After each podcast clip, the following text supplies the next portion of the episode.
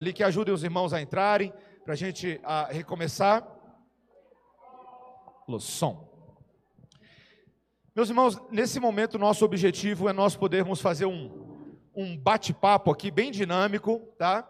Ah, para que a gente possa aproveitar a presença do nosso irmão missionário, reverendo Daniel, ah, que tem sido um dos parceiros da nossa igreja no trabalho missionário ah, estendendo a pregação do Evangelho ali para dentro do Japão. Mas o nosso objetivo nesse momento, meus irmãos, não é só fazer uma aula sobre teologia de missões ou alguma coisa assim, mas fazer uma, um bate-papo muito, muito prático sobre o que, que a missão tem a ver conosco, no nosso dia a dia, usando a experiência do Daniel que ele tem tido nesses últimos anos como missionário. E para nós fazermos isso, nós vamos primeiro orar, depois nós vamos a ver o vídeo. Eu acho que a gente já pode ver o vídeo, Sim. né? E aí, pelo menos, dá um, dá um panorama pessoal. Você provavelmente, quando você chegou hoje, no boletim, você viu o informativo missionário que nós estamos usando, a, a, fazendo agora o momento missionário, para que você possa conhecer a vida e o trabalho dos missionários que são parceiros dessa igreja. Então, nesse momento, nós vamos orar e depois vamos então assistir o vídeo. Vamos orar, irmãos. Senhor Deus, como é bom nós podermos estar reunidos nesta manhã e rogamos que o Senhor continue a nos abençoar agora, que vamos pensar um pouco mais sobre a missão de Deus e a vida da igreja. Abençoa-nos, obrigado pela vida do reverendo Daniel, fala através dele e fala a nós nesta manhã, em nome de Jesus. Amém. Então vou pedir para o pessoal colocar o vídeo aí agora, tá com o vídeo aí engatado, pessoal? Joia. Se puder desligar a luz, eu não sei se vai ajudar muito, mas a luz de cá para a gente poder assistir o vídeo.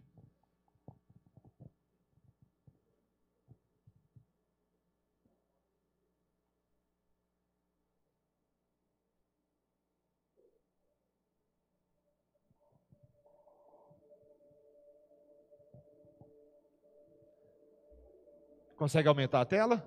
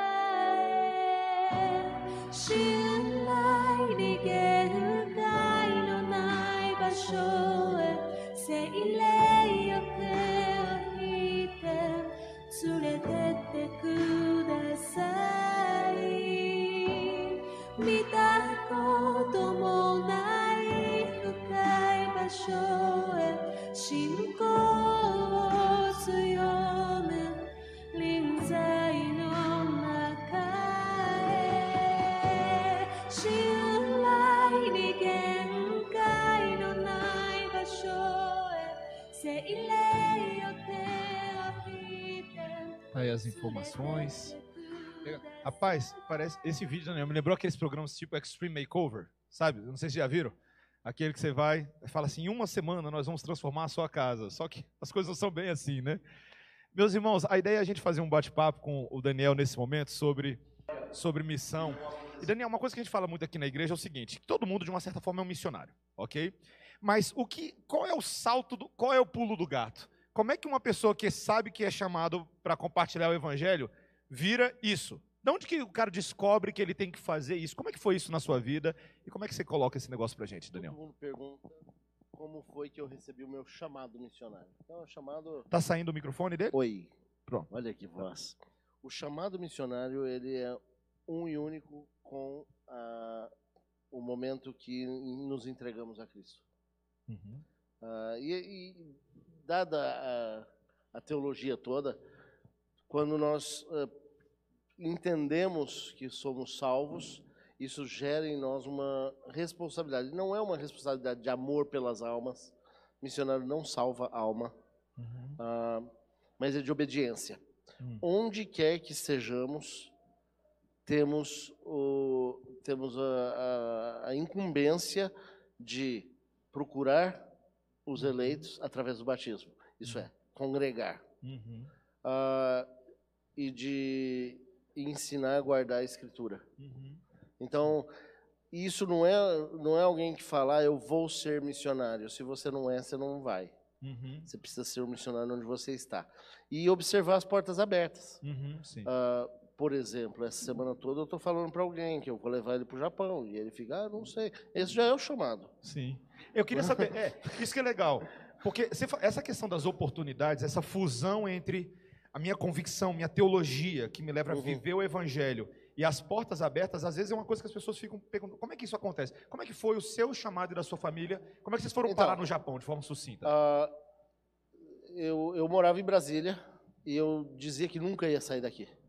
E, e Deus moveu de um jeito que nós mudamos para São Paulo. Deus gosta disso, né? Ah, eu nunca É. vou sair daqui. Uhum, É. Tá.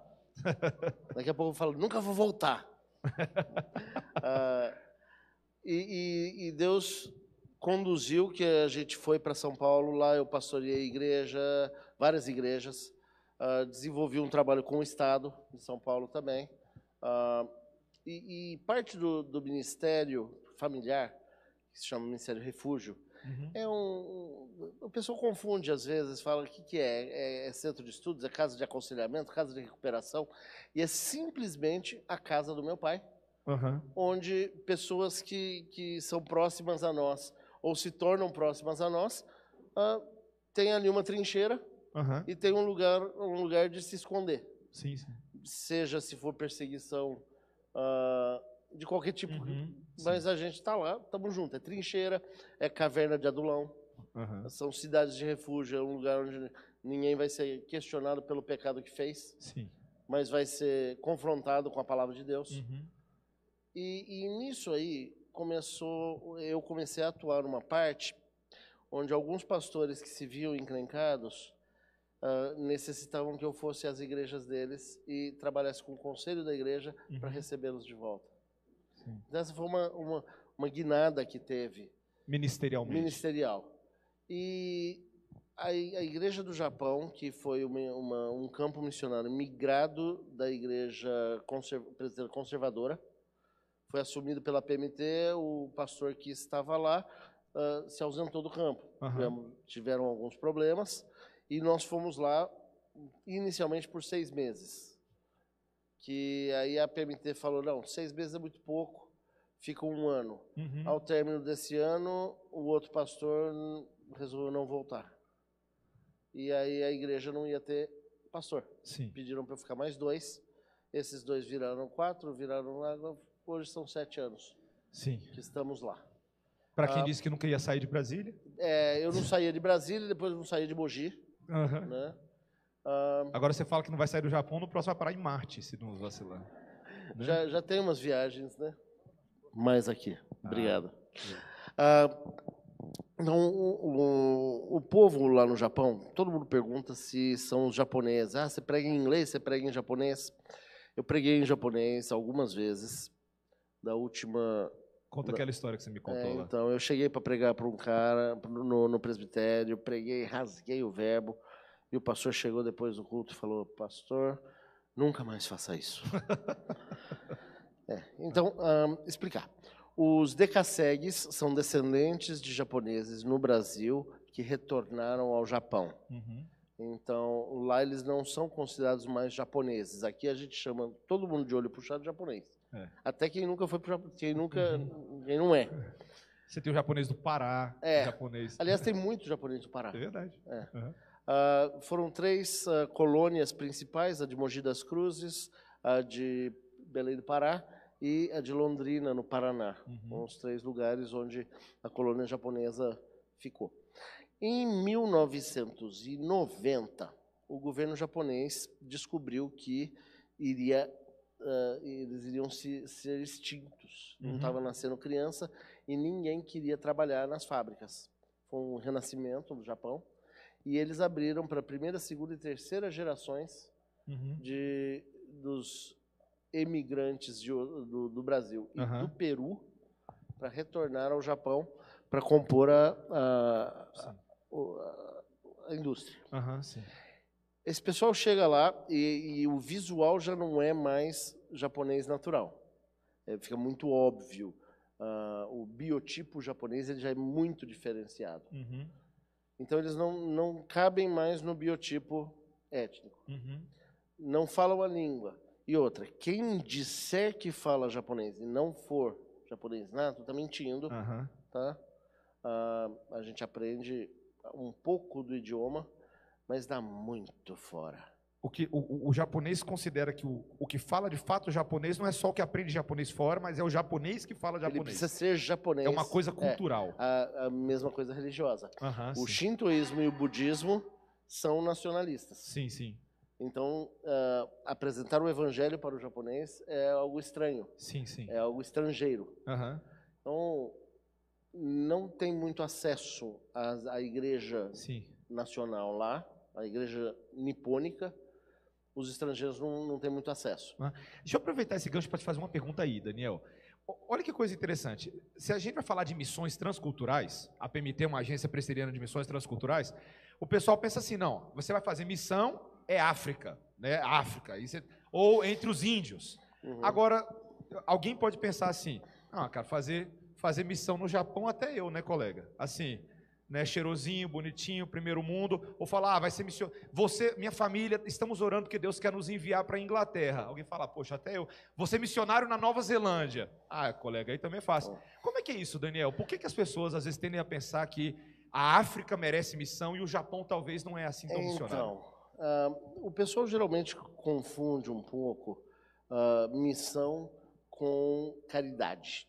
Hum, E essa é uma confusão que veio ah, recente. Da questão da ação social, né? A ação social e Uhum. a missão integral, que é um termo ah, empregado já de uma forma ah, bem diferente da teologia reformada. Uhum. Ah, e, e às vezes as pessoas não veem a necessidade de missão se a vida está boa. Como se já tivesse tudo É, resolvido. então, ah, é, cada um tem uma, uma forma de ver. O Japão, o, o cristianismo chegou no Japão a primeira vez ah, no século XVI, no século XV, na verdade, através de Francisco Xavier, um jesuíta. Ah, de lá para cá, ele, ah, o cristianismo no Japão sofreu quatro inquisições. O Japão aceita muito a, a religiosidade. A, a palavra Nippon significa terra dos deuses, Uhum. né? Ah, mas nenhum deus exclusivista. O que acontece é que as pessoas começam a, a fazer missões por necessidade. Precisamos salvar o mundo. Deus não elege, Uhum. somos nós que vamos. E essa forma é, é- é bem errada. No Brasil, as missões foram emprestadas de doutrinas não bíblicas. E mesmo nos nossos arraiais, Uhum. meio que patenteou que Sim. missão é isso. Ah, o Japão é um país muito orgulhoso. Ele não demonstra necessidades. Então, por exemplo, quando tem terremoto, o mundo não sabe o que aconteceu lá de verdade. Aham. Quando tem tsunami, o mundo não sabe o que aconteceu lá. Tem Gas- que passar essa imagem de. Ga- é, perfeição. Gassarim, ninguém sabe o trauma que causou lá e, e- e o tanto que dificulta para igrejas hoje por Uhum. causa de, de outras religiões. E quando o mundo vai assistir o Japão, o, o japonês se humilha. Ele é humilhado porque receber ajuda é falta de honra. Nas Olimpíadas agora, quando aquela japonesa perdeu para a fadinha lá no, no skate, ela foi em rede nacional para pedir Perdão. desculpa, perdão por ter ficado em terceiro lugar, como se fosse a maior É uma ofensa. vergonha, ela perdeu. né, ela perdeu. Ela no terceiro É. lugar não é nada. Ela desonrou é o nada. país, desonrou a família dela. Incrível isso. É, e- então, o- o, Desafio para a pregação do evangelho é altíssimo isso. Sim, né? quando o missionário vai para lá e quer fazer caridade e quer ajudar no terremoto, o japonês fala: gente, vocês estão nos desonrando. É uma ofensa. Nós estamos sendo punidos pelos nossos delitos Hum, e é- é esse karma nosso nós precisamos passar por isso. Sim. Um dos primeiros embates que eu tive lá, logo que eu cheguei, e eu já, eu acho que eu contei essa história Aham. do, do homem que falou para mim que Deus era um Deus bobo, porque ele perdoava. Aham. O, o- nosso argumento do perdão para os pecados não é um argumento para o japonês, porque ele diz: ah, você precisa pagar pelo seu pecado. Se alguém pagar por você, se alguém está errado.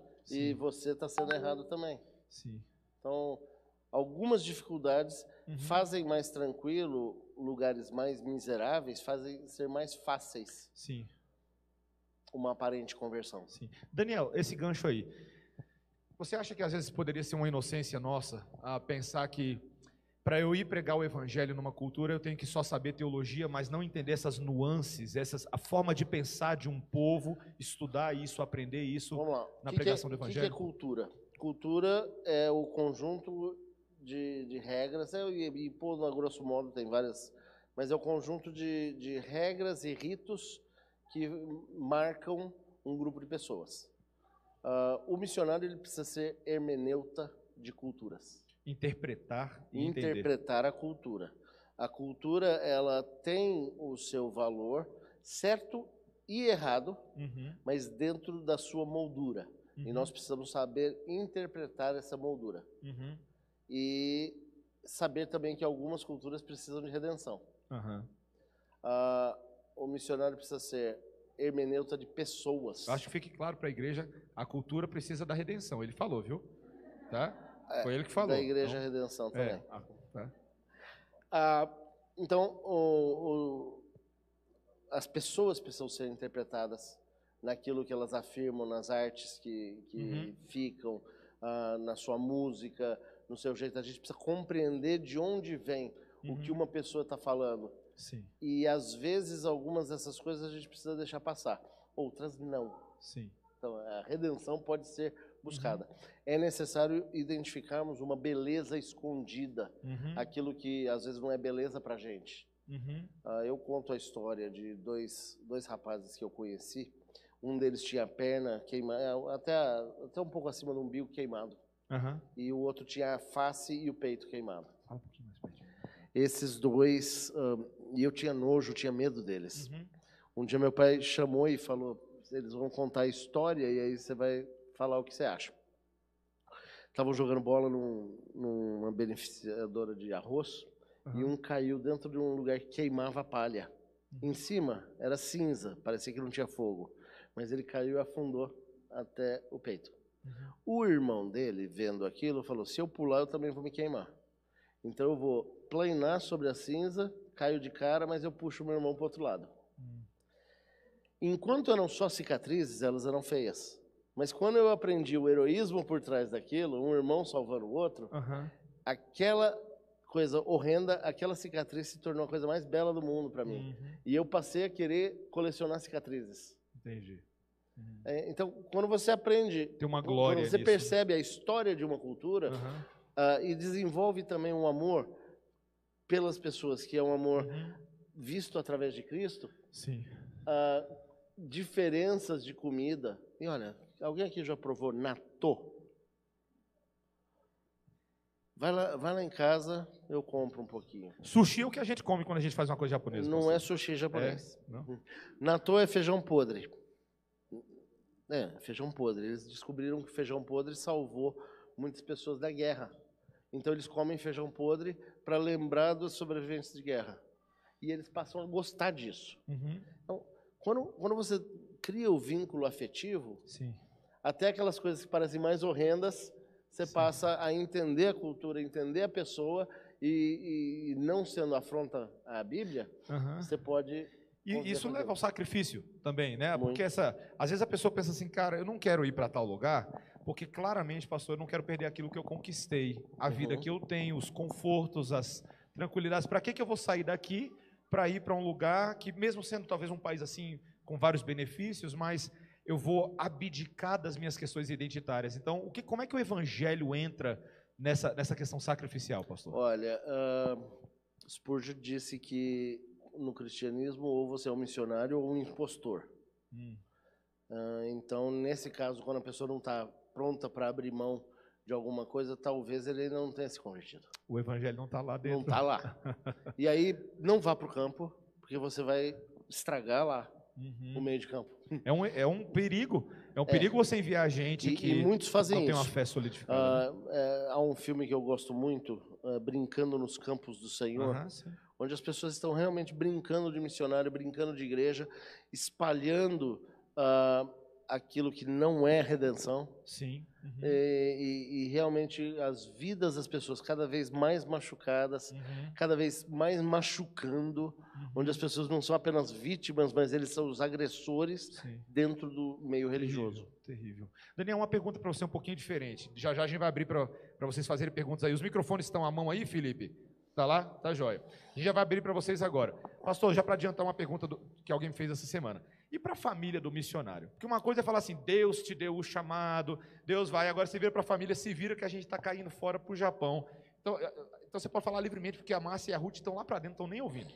Né? Mas e para a família, pastor, Olha, do missionário? ah, Essa, essa questão de a, a família tem que comprar a ideia também, é Sim, forçado, como é que é sim. isso aí? Existem momentos onde o missionário vai ter de falar: eu preciso cuidar da minha família primeiro, Uhum. antes de ir para o campo. Muitos, muitos, muitos que vão para o campo, e é uma realidade que eu, eu experimentei também. Às vezes a gente fica um pouco ocupado demais com o campo. E é algo que o pastor também vai passar. Sim, Porque o pastor é um missionário aqui. sim. sim. Né? Ah, a família ela precisa ser primeiramente evangelizada Uhum. E não existe condição dele continuar, de alguém continuar no ministério se a família sob o seu cuidado ainda não Uhum. foi evangelizada. Sim, sim. Ah, Se a esposa nem concorda, não tem nem conversa. não, não né? tem, Não tem como. não, não tem o chamado. Agora, a esposa não concordar já, já demonstra um problema bem grave, né? É. Então, Eles precisam se alinhar, de fato. é, né? precisam se alinhar, o casamento precisa ser não, é, não são duas pessoas que vivem juntas. Sim, São, são duas carnes que se tornaram uma. exatamente. Eles vão querer a mesma coisa. Sim, sim, Ah, e o marido vai querer o bem-estar da esposa. E... sim. Então, é tudo. Se ela já entrou no casamento, se ele já entrou no casamento do tipo, a gente só vai juntar nossas panelas, em vez de perceberem que eles vão se fundir em mente, Não é coração uma e alma, aliança não é. verdadeira. É, exatamente, exato. Gente, quem quer fazer pergunta aí? Vamos, vamos aproveitar o nosso tempo. O Eduardo aqui. Pode aqui, Carol. O Eduardo aqui, o Eduardo vai fazer uma, uma pergunta. Enquanto o Aproveita, gente, que microfone agora é vai- hora, viu? Enquanto o microfone vai para lá, estamos procurando pessoas que se dirijam ao Japão por um tempo aí de seis meses, um ano, para estar com a gente. Não temos instrumentistas na igreja. Ah, Então, antes de fazer a pergunta, deixa eu aproveitar deixa, porque ele ia falar isso no final, mas falou agora. Ó, primeira coisa que ele falou é que a cultura está precisando de redenção. Eu ouvi, né? Segunda coisa, o Daniel deixou claro para mim essa semana, meus irmãos, que eles estão precisando de gente para ajudar lá. Por um período de seis meses, Daniel. pode ser seis meses, um ano ou continuar. Vou continuar. É que mais que um ano aí a gente tem que fazer o, a PMT. A PMT. Gente, esse negócio é sério. É sério, viu? Se você de alguma maneira tem um interesse de ceder um tempo, pelo menos um tempo, para você pensar na possibilidade de ajudar diretamente o trabalho lá, converse com o Daniel depois hoje. O Daniel está aqui agora de manhã, à noite vai estar lá na congregação. Você pode gastar um tempinho conversando com ele sobre isso para ele te dar mais informações. Fala, Eduardo. Então, a minha pergunta é bem informal, tá? É, eu vou fazer, adiantar isso. É, eu queria saber se você chegou a ver um, um- um filme do Martin Scorsese, o Silence, que conta a história dos missionários jesuítas e tudo que foram lá. E, e- e- a minha pergunta, ao falar desse filme, é, é que no filme lá ele dá a entender que o esforço missionário daquela época praticamente o Estado medieval japonês conseguiu extinguir completamente, né?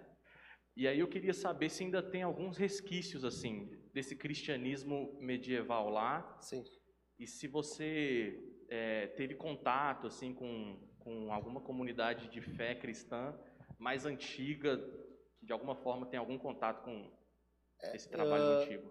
Eu baseei grande parte da minha pesquisa no, no curso do PhD ah, na obra do Susumu, eh, do, de- que conta, é quem escreveu essa história, e do Suminoso. Ah, essa história é verídica Uhum. e o Scorsese conseguiu ah, retratar de uma forma muito vívida o que os livros retratam. Não só o do Suminoso quanto do Susumo, são, que são os dois contadores dessa história. Ah, eu, eu estive com pessoas que são descendentes de algumas das famílias que, que foram martirizadas lá, mas preciso lembrar que aquele esforço jesuíta, ele, ele foi, ah, devia ter acontecido no Brasil também.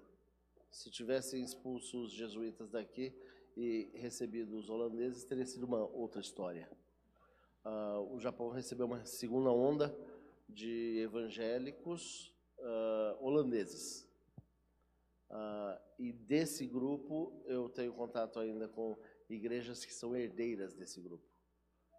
Ah, eu entrei em contato com artefatos dessa época, incluindo uma katana que foi feita a partir dos pregos de uma das igrejas queimadas. Katana é a espada. Espada Aham. Foi feita dos pregos derretidos de uma igreja que foi destruída no Império Meiji. Legal. Obrigado, Dudu. Alguém mais? Alguém quer fazer uma pergunta? O Mauro ali. Passa ali pro, pro Mauro. Mas já, deixa eu fazer aqui uma listinha se alguém mais quiser fazer alguma pergunta, até para a gente aproveitar o tempo depois. Lá o Alexandre. Então, o Mauro aqui, depois o Alexandre do lado de lá, tá, Giovana? Ali, ó, bem ali.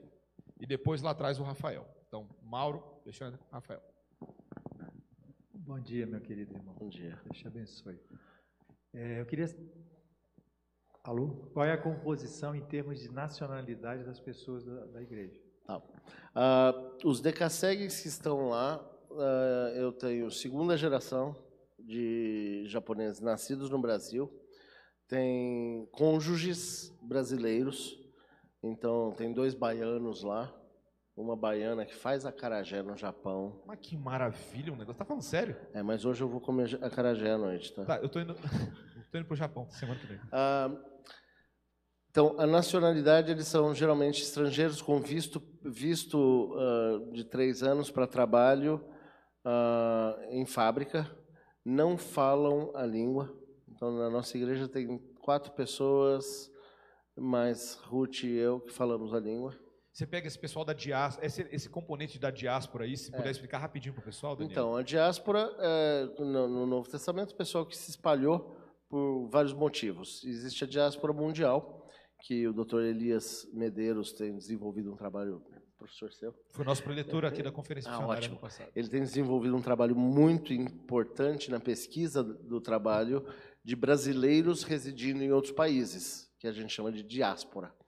Ah, é o modelo missionário do Antigo Testamento, do Novo Testamento, ah, onde a igreja se espalhava e indo por todo mundo batizava, pregava o evangelho e ensinava a guardar as escrituras. Então, o pessoal lá da igreja, eles são brasileiros, o culto é em português. As crianças têm aula em, em japonês, porque as crianças já não falam mais o português. Você usa o inglês lá? Muito pouco, É? muito pouco. Não tente falar inglês com o japonês, que você não vai conseguir. É. Por exemplo, mother é maza. E, e- e que tal? Buraco, Buraco? O que é buraco? black. É. Buraco. Sabe isso counter? É. Service counter. É. Em inglês difícil, não, não dá. Mas você, você na sua congregação tem pessoas que não sejam brasileiras que vão usar outras línguas também? Ali, Ah, basicamente Ah, português. nós atingimos alguns japoneses, então tem tradução do Ah, tá. sermão em português para o japonês. As crianças que falam em japonês e a escola dominical em japonês. Ah, às vezes tem um, tem um grupo forte de, de paquistaneses Ah, é? que às vezes visitam a nossa igreja. E, e outra, eu estou junto com o João no Nepal, eu vou uma vez por ano ao Nepal. Sim, sim. Isso é importante, viu? Tem as conexões entre os missionários aí, gente. É. Dani- aquele trabalho do Nepal que o João Petrecelli compartilhou aqui, Daniel É. foi lá, Emílio foi lá, É. eu iria lá ano passado, não deu certo. É, e e Mas é a, o gente trabalho. tá, a gente está ali eh, na mesma canga, É. né? Uhum. O, o jugo. ah, Achei que você estava falando japonês comigo, não, falando canga aí. a gente está carregando o mesmo carro. Deixa eu aproveitar ali a pergunta agora, deixa eu passar. Mauro, obrigado pela pergunta, querido. Alexandre lá. Olá, bom dia. É, como funciona, de fato, assim, essa questão de você ir ajudar um trabalho missionário desse, de fato? Você tem que é, fazer uma preparação, é ir só pegar a passagem e ir? Como é que funciona isso de fato? A primeira coisa que, que eu peço para qualquer um que queira enfrentar o trabalho no Japão é fazer uma viagem visionária. Vai lá, vê, se apaixona pela pessoa, pelas pessoas lá. Ah, o Japão é o único país da Ásia que fornece o visto, nem a Coreia, que é a maior parte cristã, oferece o visto para religiosos. Mas no Japão, o meu visto é para atividade religiosa. Então, através da nossa igreja, nós podemos proporcionar o visto. Ele não vai te dar direito a trabalhar lá. Indo para lá, a gente começaria com um discipulado específico. Primeiro é que eu vou conversar com o pastor, com os presbíteros, e a, e a pessoa vai ter de ser indicada pela igreja. Uhum. Não é, não manda dor de cabeça para mim que eu devolvo. Sim, sim, sim. Pelo amor de Eu Deus. estava querendo mandar o Alexandre para me livrar dele, mas agora que Não, você falou isso. Mas ele, ele não é dor de cabeça, não. Dá para ver daqui. O, então, ele já vai ter um aval do, do- do- do conselho. Chegando lá, ele vai caminhar comigo. No começo, a gente vai, vai fazer um estudo sobre o que é missão, sobre vocação, sobre responsabilidade, sobre dons. E, aí, se a pessoa já tiver um- uma boa composição a respeito disso, a gente vai passando para frente E o, o leigo, então, ele pode ir e ter a experiência de observar o campo e começar a aprender Sim. algumas coisas no, ali, estando ali, estando ali. visitando. Fazendo o quê? Visitando, indo, indo verificar situações. Se você é professor de idiomas, a gente pode pôr você para dar aula de inglês. Sim, sim. Ah, trabalho com crianças, músicos. Nós temos piano de parede, piano de cauda, ah, seis guitarras, três contrabaixos, carrom, bateria, tudo, saxofone, violino e nenhuma alma que saiba tocar uma nota. Viu, meus irmãos? Agora, vamos supor que o cara ele não tem condições de dividir. fazer essa viagem para o Japão, mas ele quer começar a fazer uma preparação aqui, Daniel. O que, que Tá. ele poderia? Quais são os passos que alguém teria que dar para se tornar um missiólogo ou alguma coisa Olha, nessa come- direção? começar a conversar com o pastor. Ah, eu, eu tenho atuado no departamento, como coordenador do departamento de missões e apologética da Faculdade Internacional de Teologia Reformada. Você pode acessar fitref.online. Uhum. Tá?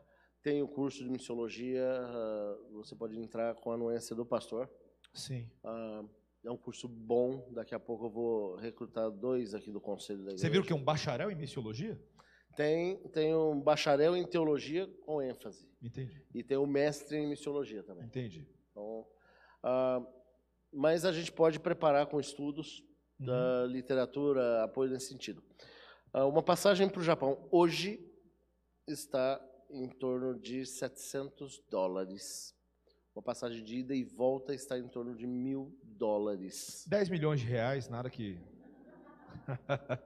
Ah, a nossa casa tem ambiente para hospedagem. Aham, sim. Então, ah, Ela é a base missionária. ela é a base.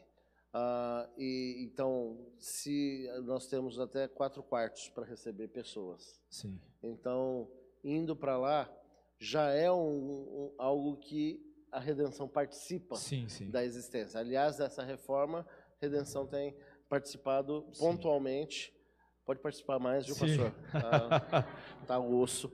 Ah, mas ah, se, se for para lá, a Sim. questão de hospedagem, que é o mais caro, já está coberto. E, e, Daniel, é, eu não sei se os irmãos lembram, quando eu fui para o Malau em 2019, gente, eu fui na condição de pastor para ajudar no treinamento de pastores lá. Uhum. Mas assim que a gente pisou o pé lá, o missionário da Jocum que nos recebeu, o Kleber, que veio aqui falar do projeto dos sementes, ele falou assim: Ué, mas só veio você? Aí eu falei: Como assim? Ele falou assim: Eu achei que vinha o pessoal da sua igreja também. E eu confesso, meus irmãos, que eu tomei um susto com aquela, aquele comentário dele, porque ele não estava interessado em mim somente como pastor. Ele estava interessado em crentes Uhum. que tivessem uma visão. E meus irmãos, claramente, ainda que eu tivesse minha atuação como pastor naqueles dias, a quantidade de oportunidades de fazer missão e de cooperar com a missão, por exemplo, ele fez um comentário besta que eu falei assim: você não tem nenhum agrônomo lá na sua igreja, não? Eu falei, eu acho que tem, o pessoal da agronomia. Ele falou, porque a gente está precisando de uma força de uns agrônomos aqui, porque a gente quer ensinar a parábola do semeador e a gente quer fazer na prática esse negócio. A gente quer ensinar a teologia da coisa e ensinar o povo a fazer o cultivo, fazer a. Eu falei, cara, mas que coisa legal, que interessante. A profissão que você tem aqui no Brasil, ela tem dimensões de aplicação na missão, junto com a pregação do evangelho. Uma, uma das coisas que nós fazemos lá, ah, pela necessidade, nós abrimos nossa casa para receber mulheres que ah, são vítimas de violência doméstica. Sim. Quando uma, uma brasileira é agredida e os filhos são agredidos, a polícia simplesmente separa. Até o bebê de, de peito é separado da mãe. Então, nós ah, registramos a nossa casa como um refúgio, Um abrigo, né? um abrigo, e tem sido usado. Então, diversas vezes nós recebemos mulheres e filhos. Ah, uma coisa que poderia, poderia ser feito, vamos lá, a Lúcia, a Lili está por aí, não estou vendo. Ah, precisamos de auxílio psicológico.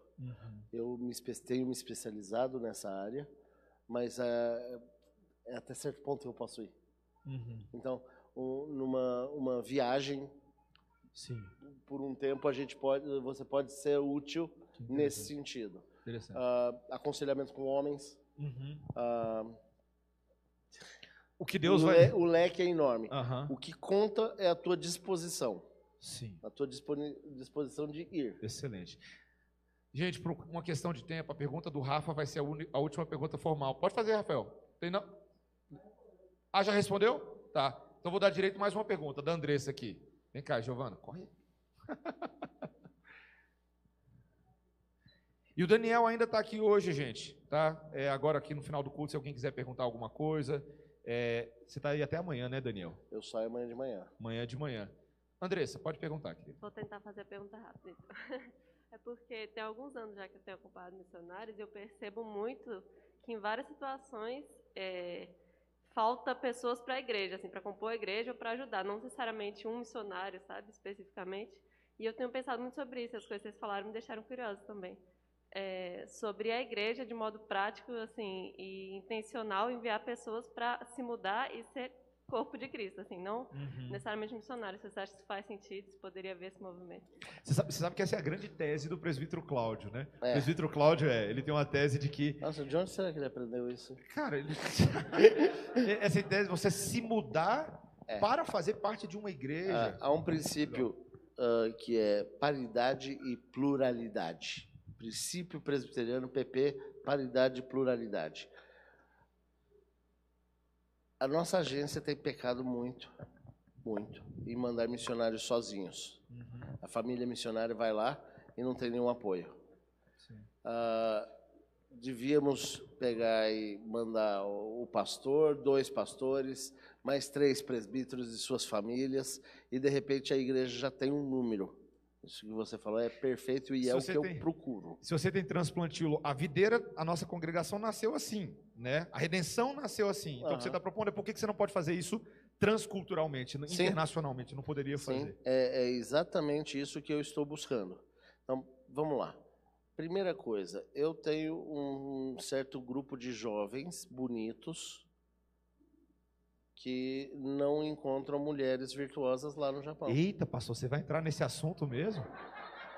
Vai fechar a escola dominical com isso? Vai jogar uma bomba no meu colo? E, e tem de 21, tem de 35, tem de 40. Então vamos repetir aqui o marketing. Homens solteiros, morando no Japão, É, crentes. querendo conhecer mulheres virtuosas, sim. Fala Deus, eu só vou falar.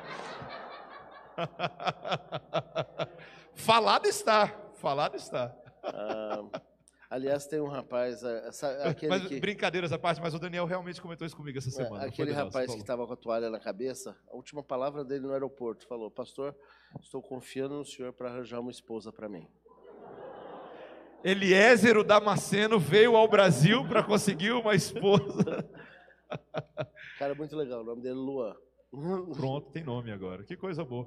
Pastor, eu sei que o nosso tempo foi curto aqui, mas eu realmente queria te agradecer. O Daniel, meus irmãos, só para compartilhar isso, ele tem sido uma bênção na minha vida também. A família do Daniel, não só ele, mas o Davi, irmão dele, pai dele, reverendo Vadislau Martins Gomes, de quem nós talvez deixamos essa informação para o final, né, Daniel? Para não vincular isso, mas o pai dele tem escrito tantos livros que tem abençoado através da editora Monegismo. Nós temos usado o material dessa família. O Daniel agora concluiu o doutorado dele e tem sido uma bênção ele poder ser o coordenador, desse, coordenador do, do Missiologia da FitRef. Missiologia apologética. Missiologia Apologética. Meus irmãos, é um curso que eu, sem medo de olho fechado, eu recomendo para qualquer irmão da igreja que queira estudar teologia reformada dentro de uma perspectiva de missões saudável, que é tão difícil de recomendar isso hoje em dia.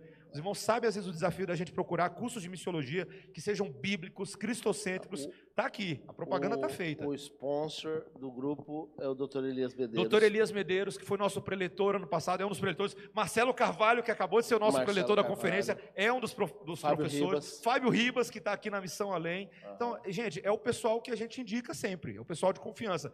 Então, fica a dica, procurem o Daniel. matrículas, matrículas já estão abertas para o quarto trimestre. Tá? Mesmo Entra que site. você, meu irmão, minha irmã, às vezes você, o Senhor colocou no seu coração um desejo de entender melhor esse negócio de missões, mas você não tem nenhum plano a médio e longo prazo. Não é um problema isso. Não é. Estudar não é um problema. E se você quiser estudar sobre o assunto, ler sobre o assunto, você pode pegar o contato do reverendo Daniel aqui e manter contato com ele no Japão e falar: Pastor, estou indo aí, quero conhecer. Então, nós incentivamos e queremos apoiar a nossa igreja a considerar claramente não só orar por missões, contribuir com missões, mas ir até o campo missionário. Nós cremos nisso. Temos muitos irmãos da igreja que gostam de falar inglês, aprendem espanhol. Tem pessoal até que trabalha no, no MRE, é o Bimbato aqui. Meus irmãos, nós temos oportunidades diversas para nos envolvermos. E eu posso falar de primeira mão, meus irmãos, ainda não fui no Japão. Daniel está só cobrando minha data para ir lá, a gente tem que combinar. Mas quando eu tive a oportunidade de fazer essa visita ali no Malawi, meus irmãos, eu afirmo, isso transformou o meu coração. Transformou o meu coração. Eu quero incentivar que a igreja considere o ir ao campo. Tá? Daniel, obrigado pelo seu tempo. Irmãos, vamos ficar de pé, vamos fazer uma oração pelo Daniel, uma oração final, e assim seremos dispensados. E os músicos, temos uma reunião lá já já, tá bom? Não vai embora, não vai atrasar também seu almoço, tá bom? Vamos orar. Senhor Deus, obrigado por essa manhã tão rica, tão proveitosa, em que ouvimos a palavra, ouvimos um pouco da experiência missionária, o desafio no Japão, o desafio da família que o Daniel tem e está ali buscando construir uma família de Cristo naquele lugar pela pregação do evangelho. Senhor, nós como igreja queremos nos ver não apenas como apenas como mantenedores ou apoiadores, mas como verdadeiros parceiros. O trabalho que está acontecendo ali é o nosso trabalho como igreja. Senhor, dá ao nosso coração de igreja o amor pela obra no Japão, pela família do Daniel, mas para que nós possamos verdadeiramente nos envolver de corpo e alma. Obrigado, Senhor, pelos caminhos práticos que ouvimos nessa manhã, de aprender a fazer missão de uma maneira mais intencional, de uma maneira mais concreta, que esses exemplos dados, que esses caminhos nos encorajem a nos envolvermos. Senhor, abençoa o Daniel hoje na pregação que ele terá também lá na Igreja Presbiteriana Videira, na nossa congregação ali, que seja um tempo frutífero. Abençoa a Márcia, a Ruth, o Davi, a Netinha, Senhor. Abençoa todos eles para a glória do teu santo nome e dá-nos esse dia do Senhor na tua presença, em nome de Jesus. Amém. Obrigado, irmãos. Nos vemos mais tarde, reunião de oração às 5 horas, tá bom? Todo mundo aqui, reunião de oração, 5 horas. Deus abençoe.